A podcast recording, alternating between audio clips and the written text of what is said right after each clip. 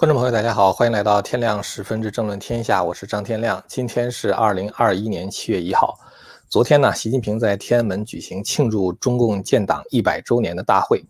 我呢想谈几个细节啊。第一个呢，就是说这个大会基本上是习近平的独角戏，他一个人的发言就占了大会大概三分之二的时间。第二呢，就是大会的地点呢是天安门广场，很多评论人士呢已经指出，通常开会应该是在人民大会堂。那么这一次呢，在天安门开会。就是打破了中共几十年的惯例吧。上一次在天安门开会的时候，还是毛泽东在接见红卫兵的时候。第三个细节的话呢，就是习近平选择了中山装啊，这个其实并不是很新鲜啊，因为中共领导人在这种场合的话，他穿毛式中山装，一方面的话呢，就是穿毛式中山装呢，表示继承了毛泽东的传统。毛式的中山装，它和标准的中山装是不太一样的啊，就一个是尖领，一个是圆领，呃，那么。毛氏中山装的话呢，就是说一方面表示是继承了这个毛泽东的传统，再一个的话呢，因为是中山装嘛，所以说在在这个对台湾统战这方面也具有一定的象征意义。呃，江泽民，我记得他在中共建政五十周年的时候，也是独自的穿上了中山装，那么以示和其他别的领导人的区别。那么第四个呢，就是安排八大民主党派之一的民革中央主席万恶湘呢来致辞，因为他属于民革中央，就是国民党。这个相当于国民党在中国大陆的一个分支机构吧，那么这个呢也是统战台湾的需要，呃，这是四个就是说细节哈。第五个细节的话，其实是最值得注意的，就是江泽民呢和朱镕基没有出席大会，具体的原因我们在昨天那个节目里边已经分析过了哈，今天不再重复。总的来说的话呢，就是给我一个感觉哈，几乎可以肯定的就是江泽民阳寿将近啊，就是他很快就会死掉。江泽民在两千就二零一九年的时候，在这个庆祝中共建政，呃七十年的时候，就他出席那个招待会的时候，就感觉是健康江河日下，呃，他出来的时候都是被两个人架着啊，就是根本就站都站不稳的，身体的状况是衰朽不堪。但是呢，只要他还能坐着，他就一定会出来。这就是江泽民他的性格使然。一方面的话，就是说他喜欢出风头；再一个呢，他也给他的那派人马中。这个相当于得给他们打气吧，呃，其实现在呢，就是说习近平的这个常委中，大概只有两个人还是属于江西人马啊，一个是王沪宁，还有一个呢就是韩正了。那么这个江泽民如果他能够出现的话，等于是象征着说这个上海帮的帮主还在啊，就是起到这样的一种指标性的作用。呃，所以呢，就是说江泽民出不来的话呢，肯定是身体已经差到连坐都坐不稳了。大家记得啊，就是说中共政治局常委黄这个黄菊啊，他在这个二零零七年三月人大开会的时候还是出来了，那个时候他已经病入膏肓了。但是呢，因为那个时候胡温呢刚刚拿下了陈良宇啊，这个陈良宇他是政治局委员嘛，被拿下了。拿下了之后呢，上海帮就是人心惶惶。那么这个时候呢，黄菊就出来讲话，呃，他在二零一七年三月份的时候，就是陈良宇被拿下的第二年啊，就是开人大的时候出来讲话。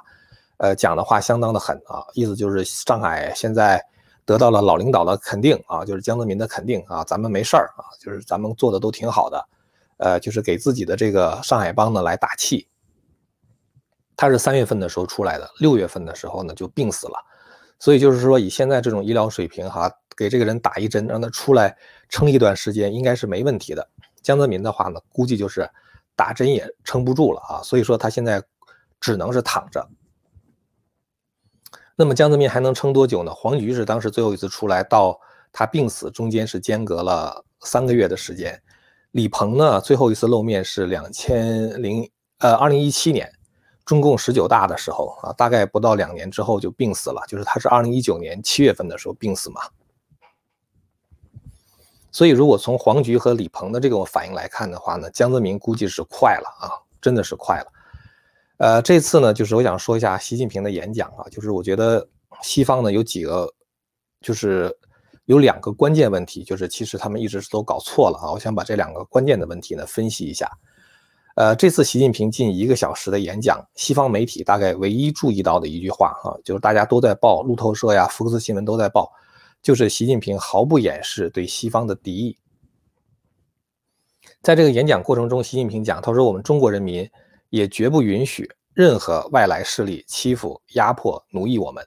谁妄想这样干，必将在十四亿多中国人民用血肉铸成的钢铁长城面前碰得头破血流。这句话其实特别奇怪哈，血肉铸成钢铁长城，不知道他是怎么去形容这事儿的。呃，他说这句话呢，逻辑是非常的混乱。首先的话呢，他说中国人民绝不允许任何外来势力欺负、压迫、奴役我们。到底谁是外来势力？中共才是一个彻头彻尾的外来势力，对吧？他是德国的马克思和苏联的列宁创造出来的一个西方的邪教。然后呢，在这个苏联出钱出枪的情况下，强行的移植到了中国。那么，中共建党一百周年呢，其实就是一部欺负、压迫和奴役中国人的一百年。呃，你看一看中国大陆的现状哈，就是其实是你可以看到，就中共一百年的这个祸国造成的这么的一种，就是令人非常扼腕的现状。中国人住着全世界最贵的，而且是质量最差的房子，对吧？豆腐渣工程，而且房价贵的离谱。然后呢，呼吸着全世界污染最严重的空气，喝着污染最严重的水，交着全世界最高的税，养活着最庞大的政府。我不是说人数，我说这个比例哈。因为中中国老百姓除了要养活政府之外，还要养活这个各级党委，是吧？还各级人大啊，各级政协。呃，对于外国人来说的话，对于民主国家来说的话，你养活一个政府，然后养活一个军队就可以了，是吧？那那就是它是两支力量。那中国老百姓的话要。养这个五个部这么大的部门啊，政府、党、人大、政协，还有这个，呃，就是这个这个军队，是吧？那所以中国人交的这个税的话呢，全世界最高的税。其实中国人不光是养这些政府的官员们啊，这个中共的这个各各级的所谓的领导们，其实呢还要帮他们养活他们的二奶、三奶乃至 N 奶，还有他们的子女，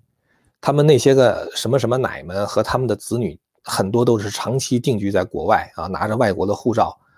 然后的话呢，就是中国的这个公共服务是全世界最腐败、最傲慢、最低效的啊。这个咱们这个中中国大陆的人，这个去政府办事儿的话，都有过这样的经历啊，咱也不用说他。然后中国的司法是最腐败的，然后中国的互联网限制是最严格的，等等，就这样的清单再继续罗列下去，还可以很长。所以，中共这样一个外来势力，这样一个邪教政权，其实是一直在欺负、压迫和奴役中国人。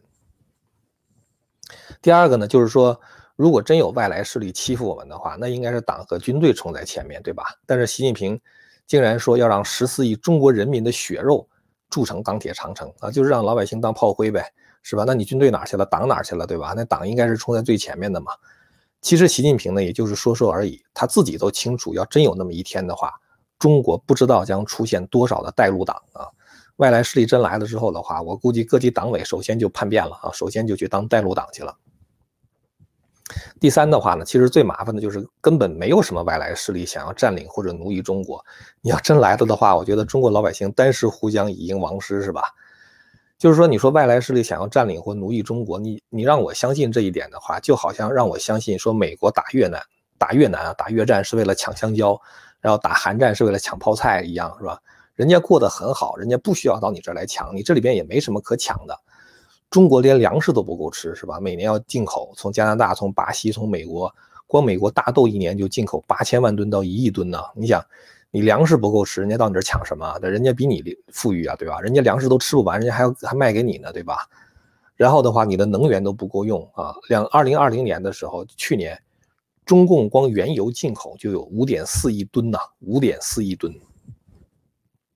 其实一个社会要运转的话，这两个东有这两个东西，基本上就大家饿不死，这个日子就可以维持下去了。一个是粮食，一个是能源嘛，对吧？然后你说你这个中国有什么东西别人没有？你那些值钱东西的话，人家都能够花钱买啊，因为中共就是这样，只要什么东西能卖钱，他都可以卖。所以说人家能买的话，人家犯得着来抢吗？是吧？所以其实我觉得就是根本就没有什么外国的这个势力说想要占领或者奴役中国的。就习近平的话，通过这样一种方式，好像是这个通过我以前讲过法家的思想就是这样，他通过仇恨某一个国家啊，或者仇恨某一股势力，来起到一种凝聚的作用啊，就是凝聚内部的党徒啊，或者是凝聚自己的老百姓。所以，习近平讲的一句话让西方非常的反感啊，因为确实是没有人想来欺负你嘛。我觉得西方呢，长期以来高估了两点啊，这就是他们犯的非常关键性的错误。第一呢，就是他们高估了中国人对中共的忠诚度；第二呢，就是高估了中共崩溃以后对世界的冲击波。大家知道这个，咱们先说第一点哈，叫中国人对中共的忠诚度问题。大家知道忠诚是一种美德呀，人最高的忠诚应该是对神的忠诚，忠诚是吧？其实应该叫忠贞了。然后的话呢，对这个家庭啊，对这个社会，呃，要有责任感。呃，其实按照过去儒家的说法，就是亲亲而人民，人民而爱物啊。就是你首先要在自己的家庭里边的话，你要保持对家庭成员的这样一种，呃，就是忠诚啊。然后的话呢，再把它扩展到社会上。呃，孔子不是讲嘛，弟子入则孝，出则悌嘛。呃，这个谨而信，泛爱众而亲仁，是吧？就是你在家里边的话，先把自己的这个。呃，就是关系搞好啊，然后的话呢，再把这种家庭伦理呢扩展到社会上。我们在这个希望之城的这个会员网里边啊，就是我们有讲这个中华文明史，讲这个儒家思想，讲过这个问题啊。就是你你其实这个人的忠诚的话，他首先如果一个人背叛了自己的家人，那其实这个人没有什么，就是说，就是这个人其实他是就是很难相信他的，很难信任他的。你看一看中国大陆现在的情况哈，中国大陆非常普遍的一个现象就是就是乱性啊，就是这个就所谓的婚外情啊，这种情况的话，你会发现，就是说如果一个人他连自己最亲最近的配偶都可以背叛的话，我想不出来还有什么他不能背叛的。有人就讲说中国大陆的人对中国很热爱，是吧？也许会有一些脑残的人真的这么想，但是我觉得这些人是少数，中国人实在是太聪明了。大多数的中国人啊，就是他在对党表示这个忠心的时候啊，都是精致的利己主义者。因为首先第爱党很安全啊，第二的话爱党可能会得到奖励，是吧？党可能会给你好处。所以其实他爱党不是因为他觉得这个党光辉啊，这个正义啊，这个党代表了普世价值，而是因为爱这个党的话呢，有利益可图啊，至少的话能给自己带来一定的安全感。那么，如果爱党不再安全啊，甚至威胁到自己利益的时候，反戈一击，那才是大多数人的选择。所以说呢，你你你可以想象一下，中国为什么最近总说永不叛党呢？他其实并不是在讲什么董经纬，我多次讲过了哈，他这董经纬不就是上升不到这样的高度来。习近平讲永不叛党，其实是很清楚，因为他知道没有几个人入党是为了一种理想。啊，就是是真出于真正一种对党的热爱，大家入党都是为了混日子啊，大家入党都是为了利益。那么你既然可以为了利益而入党的话，你当然可以为了利益而叛党，是吧？这是很简单的道理，所以中共才觉得他的统治是岌岌可危的嘛。第二点，其实我觉得更加关键哈，就是大家不要高估中共崩溃以后对世界的冲击波。其实欧美啊，错过一次结束中共的重要机会，那个机会呢，就是。二零一二年，王立军夜奔美领馆事件。我们知道，二零一二年当时王立军进美领馆是二月六号，如果没记错的话是二月六号嘛。这个事情后来在二月份不断的发酵，到三月五号应该是人大开会的时候，那个薄熙来后来被这个温家宝给免职了嘛。当时美国就采取了一种就是置身事外的做法，就当时美国他在研判是不是给王立军政治庇护。然后呢，这个是多大程度上介入这个中共内部的这个矛盾？因为当时王立军夜奔美领馆，明显的就是薄熙来和温家宝或者习近平他们这批人之间的较量，就是薄熙来、周永康啊这波人是站在一波的啊，然后这个胡锦涛啊什么温家宝他们是另外一波的，互相之间这种较量，美国人当时其实这一点看的也很清楚。但是美国人研判呢，如果他真的卷入中共内斗的话，可能会造成不可预测的后果。就中共斗来斗去的话，可能会造成中共的崩溃。因为如果美国一旦卷入的话，美国的那个媒体就会挖到很多的料，然后呢，很多内斗的细节就会通过媒体曝光出来。最后如果造成中共崩溃的话，当时美国人认为奥巴马政府啊，当时国务卿是希拉里·克林顿嘛，然后这个总统是奥巴马，他们当时呢就认为说，如果出现这种情况的话。中共可能就会崩溃。那中共崩溃的话，它一定对世界经济来说是一个很大的冲击啊，因为大家会觉得这个世界经济会受影响嘛。那么世界经济呢就会下滑。如果世界经济下滑的话，美国的经济是不可能独善其身的啊。所以，我就是我猜测哈，就是他们可能评估的就是，如果中共崩溃的话，那可能比如说美国的股市也崩了啊，可能比如说掉了百分之四十，掉百分之五十都是有可能的。当你股市崩盘的时候，那是二零一二年嘛？二零一二年对奥巴马来说最大的事情就是二零一二年十月份的选举，当时大概只有八九个月的时间了。所以呢，如果美国的经济在这个时候崩盘了，那奥巴马连选连任肯定就失败了。所以最后呢，奥巴马想来想去，最后决定把王立军交给中共自己处理啊。这事儿的话，就他们就算过去了，他们就置身事外了。呃，我前一段时间看过这个就是相关的这个材料。呃，其实希拉里·克林顿自己有一个回忆录，应该是二零一九年的时候出版的吧，也透露了一些这个相关的材料。所以我想说呢，就是美国当时呢做了一个非常短视的一个判断啊，就是认为中共如果崩溃的话，世界经济就完了。呃，但是大家知道一句话叫“扬汤止沸不如去心”呐，就扬汤止沸是不如釜底抽薪的哈，嗯，就是这个溃庸虽痛胜于养毒。就是你身上有一个肿瘤，你把它就是挤爆了啊，把那个脓血挤出来，虽然很疼，但是的话，那比养着它强。养的话可能会死掉嘛。其实中共就是世界上的一个癌症啊，就是一个癌细胞，它存在的时间越长，你越养它，它就越大，越大的话就越难以处理。所以你如果二零一二年没处理的话，你看到现在二零二一年的时候，九年以后，中共变得更难处理了，是吧？它跟世界的经济更加深度的融合。所以，其实对于中共这样的一种癌症来说的话，早动手术，早把它摘掉，那就是最好的一个方法。其实，中共崩溃啊，可能对全世界影响最大的啊，可能就是产业链会暂时中断。但是呢，你要知道，任何一个政权上来之后，它都是要搞经济的啊。就短暂的这个社会秩序发生动荡之后，其实我都觉得不大可能发生动荡。可能你像苏联解体、东欧巨变，通常来说的话，也就是那么呃几天，呃一个星期也就过去了，是吧？那有了这样的一个过程之后的话呢，那么产业链在短暂的动荡之后的话，它很快就会恢复的。所以呢，欧美我觉得就是说，它应该看到这一点，就是说，其实那个世界的这个产业链啊，它是要以它应该给自己一定的这种 resilience 哈，resilience 就是有一定的弹性。欧美应该尽快在战略物资上实现产业链多地的布局啊，就是关键的战略物资。比如中国有，那越南也有啊，或者是说，比如说在印度也有，这样的话呢，它不会依赖某一个国家，它也就不必要说一定要把某一个国家的这个秩序 hold 得住。